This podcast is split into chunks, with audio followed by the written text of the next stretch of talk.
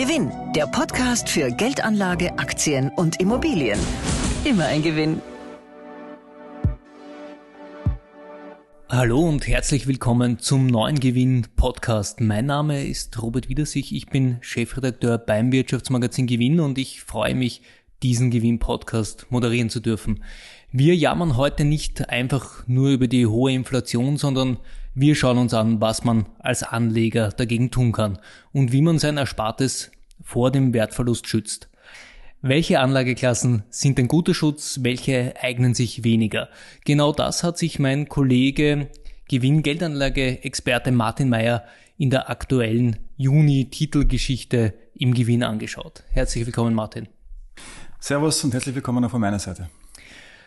Martin, wir alle spüren die Preissteigerungen im Alltag. Das WIFO hat gerade die Inflationsprognose für heuer auf 6,5 Prozent erhöht.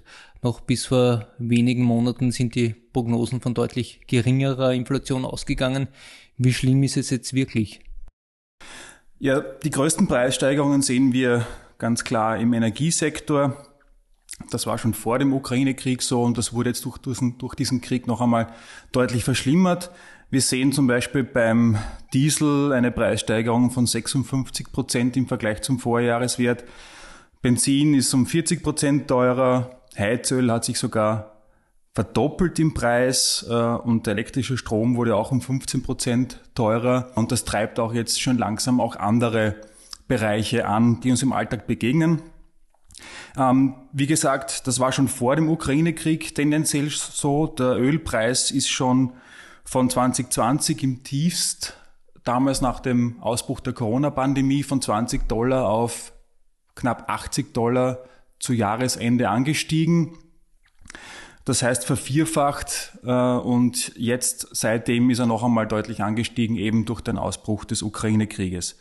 Ähm, wie du bereits gesagt hast, die Inflation für Österreich, die erwartete Inflation für Österreich fürs Gesamtjahr wurde von 5,8 Prozent jetzt auf 6,5 Prozent angehoben, was ein Wert ist, den wir seit 1981 in Österreich nicht mehr gesehen haben. Und ähm, trotzdem gehen die Prognosen, die aktuellen, äh, insofern diese jetzt zutreffen, das wird sich zeigen, davon aus, dass wir heuer noch den Inflationshöhepunkt erreichen.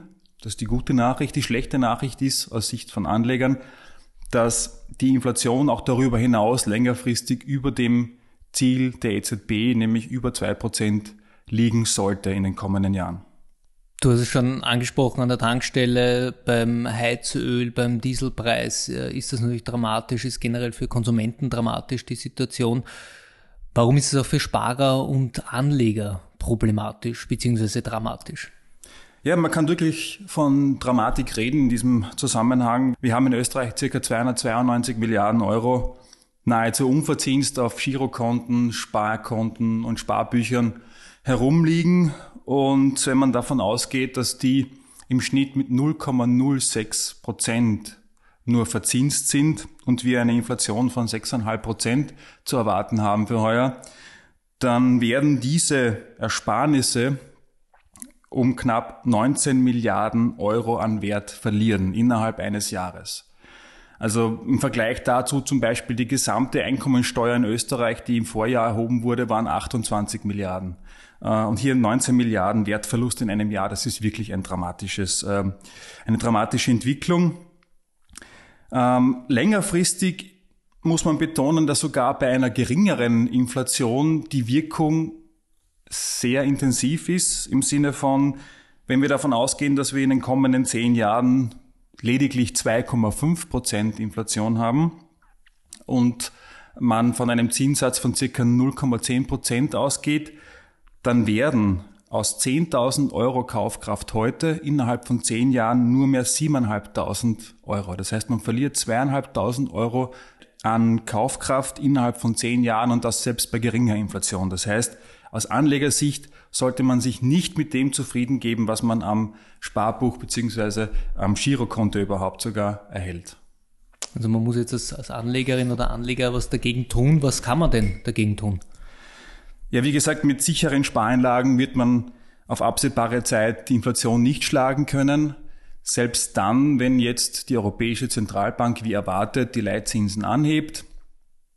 ähm, und damit auch die Zinsen für Spareinlagen und am Girokonto längerfristig steigen werden, ist nicht davon auszugehen, dass die Zinsen so hoch sein werden, dass man damit zumindest einmal die Inflation wieder reinholt, zweieinhalb Prozent. Also davon gehen alle Experten aus, das wird man auf, auf längere Zeit nicht sehen. Ähm, man muss aber auch dazu sagen, dass bereits in den vergangenen Jahrzehnten es immer wieder Phasen gegeben hat, in denen die Sparzinsen deutlich unter der Inflation gelegen hatten.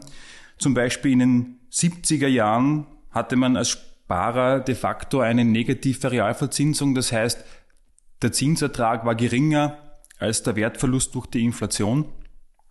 Ähnliches war auch in den 80er Jahren, äh, zumindest in, den, in der Anfang der 80er Jahre zu beobachten.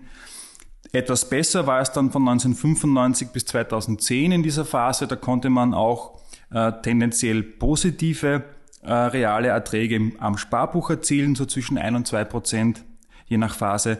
Doch seit 2010 und insbesondere im aktuellen Umfeld sind die Zinsen wesentlich niedriger als die Inflation. Das heißt, man verliert an Kaufkraft Tag für Tag. Also auch wenn die Zinsen steigen, wovon wir ausgehen können, wird das, ähm, ja, wird man im Sparbuch nicht glücklich werden. Was hilft denn jetzt wirklich? Was ist eine bessere Alternative? Die bessere Alternative als auf Zinsen am Sparbuch zu setzen, ist es ganz klar auf sogenannte Sachwerte. Da fallen eine Menge an möglichen Wertanlagen rein. Die wichtigsten zu nennen wären auf jeden Fall die Aktien, Immobilien und Gold. Denn die Preise von diesen Sachwerten steigen längerfristig mit dem allgemeinen Preisniveau an. Ja. Man muss hier unterscheiden zwischen einer Absicherung und einem längerfristigen Inflationsschutz. Denn eine Absicherung im engeren Sinne, im Sinne von die Inflation steigt und mein Inflationsschutz steigt im selben Moment auch, diese Absicherung bieten weder Gold noch Aktien noch Immobilien. Zumindest nicht immer. Das haben auch der britische Professor Elrod Imson und seine Kollegen von der London Business School in einer aktuellen Studie wieder einmal belegt. Dieses Absichern im Sinne von Hedging, wie es die Profis nennen, funktioniert mit diesen Anlageklassen nicht. Im Sinne von, wenn die Inflation steigt, steigt auch automatisch der Gold- oder Aktienkurs. Das ist nicht der Fall. Aber Sie betonen in dieser aktuellen Studie auch, dass man langfristig sehr, sehr gute Chancen hat, mit Aktien oder anderen Sachanlagen die Inflation zu schlagen. Das heißt, wenn wir uns anschauen den Zeitraum von 1900 bis 2020, also immerhin 121 Jahre, für die die britischen Professoren die Werte erhoben haben, konnte man weltweit im Schnitt eine Rendite von 5,4 Prozent pro Jahr erzielen und das bereits nach Abzug der Inflation. Und immerhin passierten in diesem Zeitraum zwei Weltkriege und, und eine Vielzahl an weiteren Krisen und trotzdem konnte man 5,4 Prozent mit Aktien langfristig verdienen. Bei Immobilien war es auch so, dass man langfristig einen höheren Ertrag erwirtschaften konnte, als die Inflation einem äh, an Wertverlust gebracht hat, nämlich 2,4 Prozent. Und auch Gold äh, hat ein deutlich positives äh, reales Ergebnis gebracht. Insbesondere hat Gold in den vergangenen 50 Jahren also nämlich seit Ende des Bretton Woods-Abkommens, in der äh, das, der Goldpreis an den Dollar gebunden war, ähm, konnte man eine reale Rendite mit Gold von über drei Prozent, also bereits nach Abzug der Inflation erzielen. Jetzt äh, hast du noch nicht Anleihen erwähnt. Viele Anleger haben in ihren Portfolios oder Mischfonds immer noch Anleihen als Gegengewicht zu den riskanteren Anlageformen äh, wie Aktien. Bieten Anleihen auch einen Schutz vor Inflation? Das ist eine nicht ganz triviale Frage. Also grundsätzlich oder historisch betrachtet haben Anleihen in den vergangenen 120 Jahren sehr wohl einen realen Wertzuwachs gebracht, nämlich sogar 2,1 Prozent.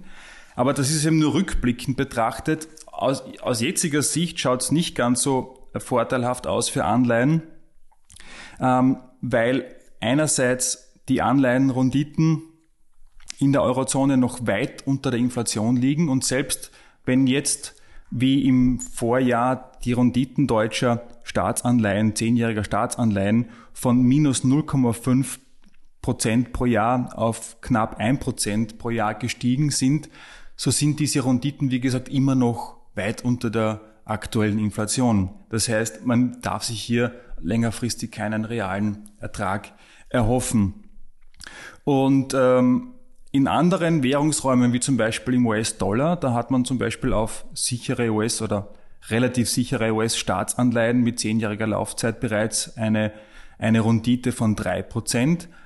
Aber aus Sicht eines Euroanlegers hilft einem das kaum etwas, weil man ja gleichzeitig auch das Währungsrisiko hat. Äh, das bedeutet, man bekommt zwar drei Prozent Rendite oder Coupon in diesem in dies, für diese Anleihen. Gleichzeitig muss man aber auch fürchten, wenn der Dollar gegen den Euro abwertet, ist dieser Vorteil sofort wieder zunichte gemacht. Jetzt gibt es ja auch inflationsgeschützte Anleihen. Bieten die einen guten Schutz vor der Inflation? Der Name würde das eigentlich suggerieren. Ja, auch hier ist es nicht ganz so einfach, wie es einem der Name eben äh, suggeriert. Diese inflationsgeschützten Anleihen oder indexgebundenen Anleihen, wie sie genannt werden, ähm, bei denen werden die Couponzahlung und die Rückzahlung, also die Zinszahlung und die Rückzahlung an die Entwicklung des Preisniveaus äh, geknüpft. Das heißt, je höher die Inflation ist, desto höher ist auch die Rückzahlung bzw. die Zinszahlungen. Aber diese Anleihen werden ja auch gehandelt und je höher die erwartete Inflation ist, also je höher die Marktteilnehmer die Inflation in Zukunft einschätzen, desto teurer werden diese Anleihen. Und wenn eine Anleihe teurer wird, dann reduziert sich damit auch die zu erwartende Rendite bis zum Laufzeitende.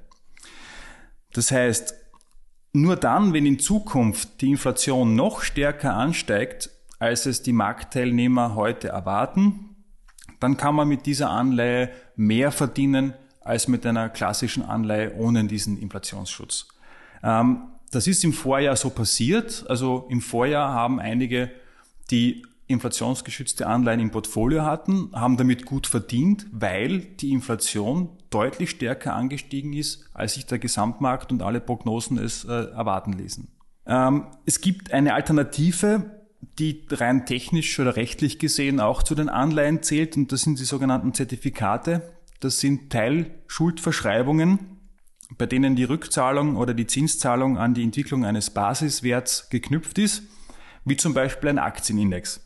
Das heißt, wenn der Aktienindex eine gewisse Entwicklung macht, also meistens eine positive, ähm, beziehungsweise eine nicht zu negative, dann bekommt man am Ende äh, der Laufzeit eine Rendite ausgeschüttet.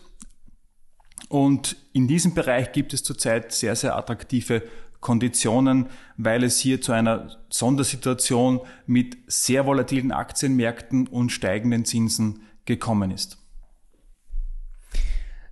Thema Aktienmärkte.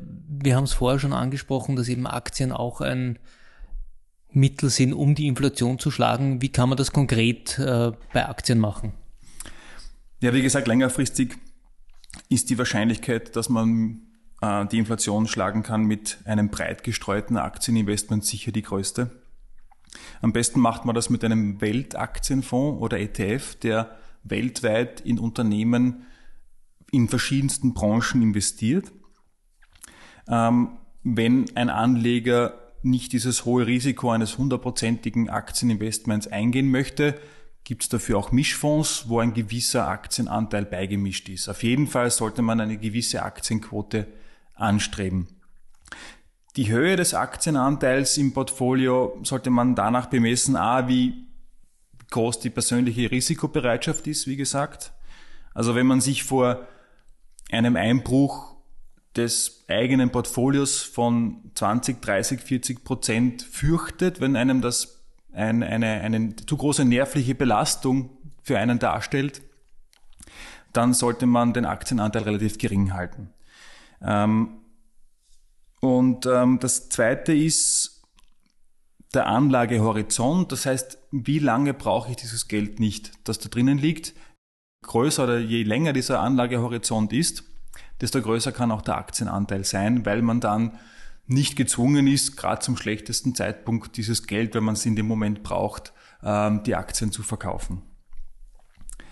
Ähm, die Frage, ob man jetzt auf klassische Aktienfonds setzt, wo es einen Manager gibt, der versucht oder ein Management gibt, das versucht, durch mehr oder minder großen Aufwand einen besseren Ertrag für den Anleger herauszuschlagen oder ob man auf einen sogenannten börsennotierten Indexfonds setzt, der im Wesentlichen einen Gesamtmarkt einfach abbildet, ohne dass da irgendjemand versucht, den Markt zu schlagen.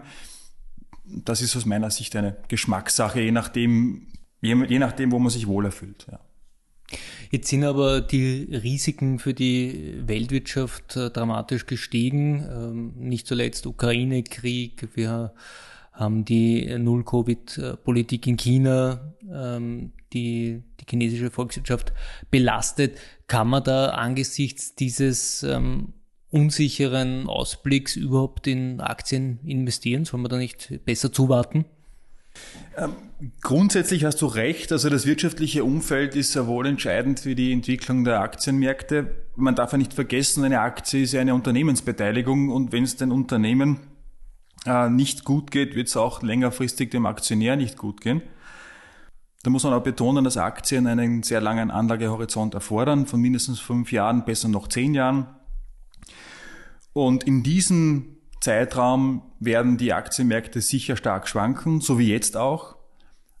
Aber es hat sich gezeigt in den vergangenen Jahrzehnten, dass wenn man Aktien länger als 10, 14, 15 Jahre hält, je nachdem, je nachdem in welchem Markt man investiert ist, dass ein Verlust sehr unwahrscheinlich wird. Das heißt, je länger man Aktien hält, desto geringer wird die Wahrscheinlichkeit, dass man damit einen Verlust macht. Und im Umkehrschluss bedeutet das wiederum, je früher man investiert, desto länger ist man am Markt. Und ähm, am besten erreicht man das, wenn man vor allem dann, wenn man Angst hat davor, dass man heute investiert und morgen das Portfolio auf oder um 10 oder 20 Prozent an Wert verliert, sollte man am besten das äh, Aktieninvestment in Schritten vollziehen. Das heißt, man investiert in mehreren Tranchen oder am besten noch, man investiert überhaupt im Sinne eines Sparplans, wo man monatlich oder quartalsweise einfach laufend investiert. Da kann einem am wenigsten passieren im Sinne von, dass man eine nervliche Belastung aushalten muss, äh, weil die Aktienmärkte so stark schwanken. Du hast anfangs erwähnt, dass auch Immobilien bisher langfristig eine positive Rendite nach Abzug der Inflation gebracht haben. Ja, das zeigen eben die, die Daten der britischen Professoren, dass in den vergangenen 120 Jahren da eine global gesehen eine positive reale äh, Verzinsung mit Immobilien möglich war. Aber das weißt du ja besser als ich. Ich glaube, da kannst du uns mehr dazu sagen. Ja, ich glaube, für Immobilien gilt ja auch, dass man unterscheiden muss, ähm, langfristig die Inflation schlagen und unmittelbare Inflationsabsicherung. Also man kann sich jetzt nicht erwarten, die Inflation ist bei 6,5 Prozent und die Immobilienpreise steigen gleichzeitig auch um 6,5 Prozent. Langfristig sollte es sich mit Immobilien ausgehen, dass man die Inflation schlägt, aber natürlich kann es auch Phasen geben, äh, in denen die Immobilienpreise stagnieren oder vielleicht sogar leicht fallen. Jetzt könnten die steigenden Zinsen zum Beispiel die Immobilienpreise dämpfen. Und ähm, wir haben auch in der Vergangenheit, auch in Österreich schon gesehen, dass es Phasen gegeben hat, ähm, wo sich bei den Immobilienpreisen sehr lange relativ wenig getan hat. Zum Beispiel zwischen 1995 und 2005 äh, haben wir so eine Phase gesehen. Äh, dafür ist es danach umso stärker bergauf gegangen. Da äh, waren wir deutlich über den Inflationsraten. Was bei Immobilien sicher positiv ist, dass die Mietverträge an die Inflation gebunden sind und die Mieten mit der Inflation steigen. Da muss man nur aufpassen, das geht natürlich nur so lange gut, wie sich der Mieter diese äh, Anstiege auch leisten kann. Also man hat jetzt nichts von sechs bis sieben Prozent Mieterhöhung am Papier, wenn der Mieter auszieht, äh, weil er die Miete nicht mehr bezahlen kann. Und ähm, das soll man vielleicht auch noch erwähnen, wer sich Immobilien in das Portfolio mischen will, das ist jetzt nicht nur für große Vermögen äh, möglich oder braucht man nicht automatisch ein paar hunderttausend Euro. Da gibt es eben auch Möglichkeiten, mit kleineren Beträgen eine große Streuung zu erzielen, zum Beispiel mit Immofonds, wo man den Immobilienmarkt sehr gut abbilden kann. Diese Immofonds investieren ja in konkrete Immobilien, oder? Genau, also da ist man direkt ähm, investiert. Da gibt es ja Immobilienfonds, die sich stark auf Wohnimmobilien in Deutschland und Österreich konzentrieren. Ähm, also sehr konservative Produkte. Äh, kann man sich jetzt keine Wunderdinge bei den Renditen erwarten, aber äh, ja, die, profitieren natürlich auch von den inflationsgebundenen äh, Mietverträgen. Vielleicht dann noch ein Hinweis, wer mehr zum Thema Immobilienfonds wissen will. Wir haben da vor kurzem auch einen eigenen Gewinn-Podcast zum Thema Immofonds aufgenommen. Kommen wir jetzt vielleicht noch vom Betongold zum Edelmetallgold. Das wird ja häufig als ultimativer Schutz gegen Inflation bezeichnet. Martin, woher kommt dieser Ruf, dieser Jahrtausende alte Ruf? Ja, ähm, das kommt daher, dass einfach Gold im Unterschied zu Euro, Dollar und so weiter in der Menge begrenzt ist. Und ähm, Gold ist auch de facto unzerstörbar, unter Anführungszeichen.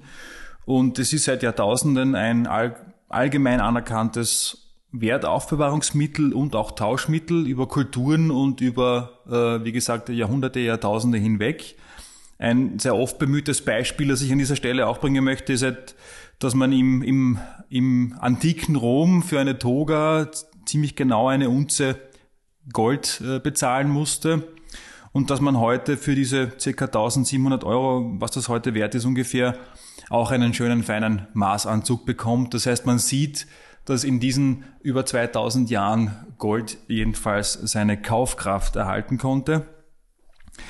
Und ähm, auch im Zeitraum der vergangenen 50 Jahre ist der Referenzpreis für Gold von 43 Dollar damals nach dem Ende des Bretton Woods-Abkommens auf 1960 Dollar zuletzt gestiegen, ähm, was einer durchschnittlichen Rendite von ca. 7,8 Prozent vor Inflation und 3,7 Prozent nach Inflation pro Jahr entspricht. Das heißt, auch in den vergangenen 50 Jahren, wie bereits erwähnt, konnte man mit Gold die Inflation sehr deutlich schlagen. Doch Achtung, auch hier, ähnlich wie du es gesagt hast, bei den Immobilienpreisen, es gibt keine Garantie, dass der Goldpreis steigt. Im Gegenteil, er, er schwankt sehr stark und es gab auch lange Phasen, in denen der Goldpreis sich negativ entwickelt hat. Zum Beispiel nach dieser stürmischen Aufholjagd in den 70er Jahren gab es eine äh, Phase von 1980 weg, wo der Goldpreis 20 Jahre lang seinen ursprünglichen Wert nicht erreichen konnte, sondern äh, einfach zwischendurch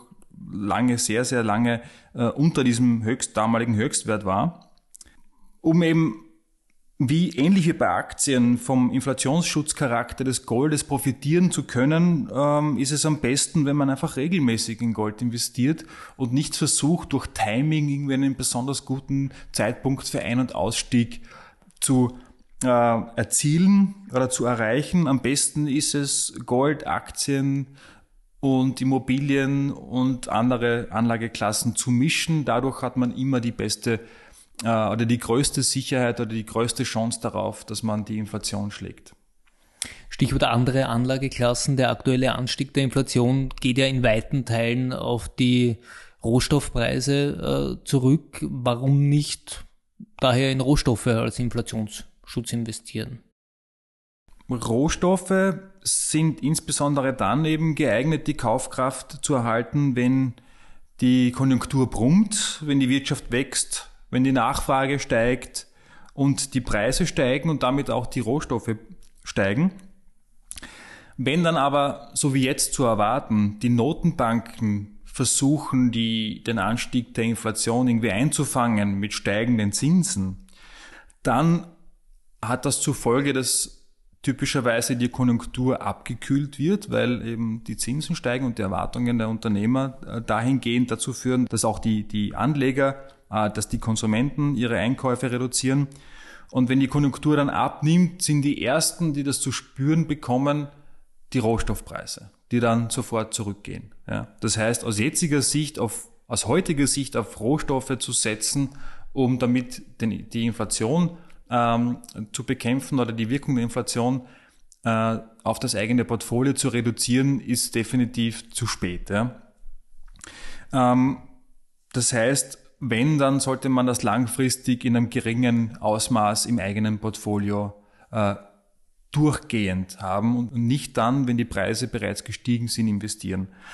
Das nächste ist, was das Thema Rohstoffe als Investment relativ problematisch macht aus Sicht eines Euro-Anlegers, ist das Währungsrisiko. Die meisten Rohstoffe werden in US-Dollar gehandelt.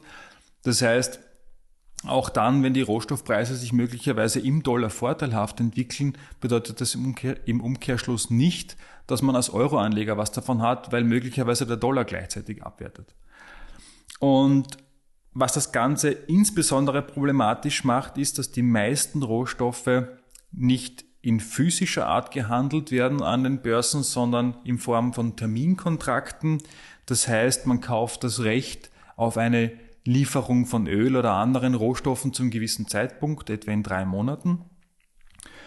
Und diese Terminkontrakte, die gehandelt werden, deren Preise haben ein gewisses Eigenleben, das nicht immer mit den Preisen für die konkreten Rohstoffe was zu tun hat oder gegenläufig sich entwickeln kann. Das heißt, es kann sein, dass der Ölpreis bei der Lieferung, wenn man jetzt Öl kauft, gestiegen ist und gleichzeitig aber der Terminkontrakt gefallen ist. Das heißt, das ist ein sehr komplexes Instrument, das wir typischerweise, also dass wir dem, dem, dem Privatanleger jetzt nicht unbedingt empfehlen würden.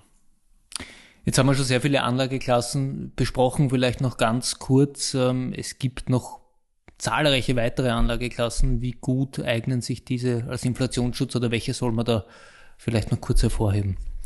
Ja, neben Gold äh, gibt's noch zahlreiche andere Edelmetalle, Edelsteine, dann gibt's Hedge und Managed Futures Fonds, dann gibt's Private Equity Investments, dann gibt's Infrastrukturinvestments, und auch Bitcoin und andere Kryptoassets werden häufig als Inflationsschutz angepriesen oder zumindest halt diskutiert.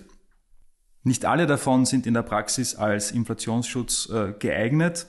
Und wir haben uns das in der aktuellen Gewinnausgabe äh, in der Titelgeschichte sehr genau angeschaut und beschrieben, welche dieser Investments tatsächlich gut als Inflationsschutz langfristig wirken und daneben gibt's dann auch noch so Sammlerwerte wie Uhren, Autos, Kunst, Weine. Aber deren Wertentwicklung ist zwar tendenziell dazu geeignet, dass man die Inflation äh, auch besiegen kann oder dass man auch die Inflation schlagen kann. Aber das erfordert jede Menge Expertise und auch viel mehr Zeit als andere Anlageformen und deshalb ist das eine ganz andere Geschichte. Ja, danke Martin. Du hast ja schon gesagt, äh, noch mehr Infos zum Thema Inflationsschutz finden Sie natürlich in unserer Juni-Ausgabe in der Titelgeschichte. Die Ausgabe gibt's aktuell in der Trafik und natürlich auf gewinn.com.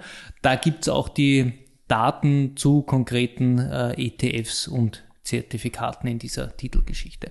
Und noch eine Vorschau auf den nächsten Gewinn-Podcast. Da reden wir über die neue Pendlerpauschale und was dieses Entlastungspaket für Pendler wirklich bringt. Danke fürs Zuhören und bis zum nächsten Mal.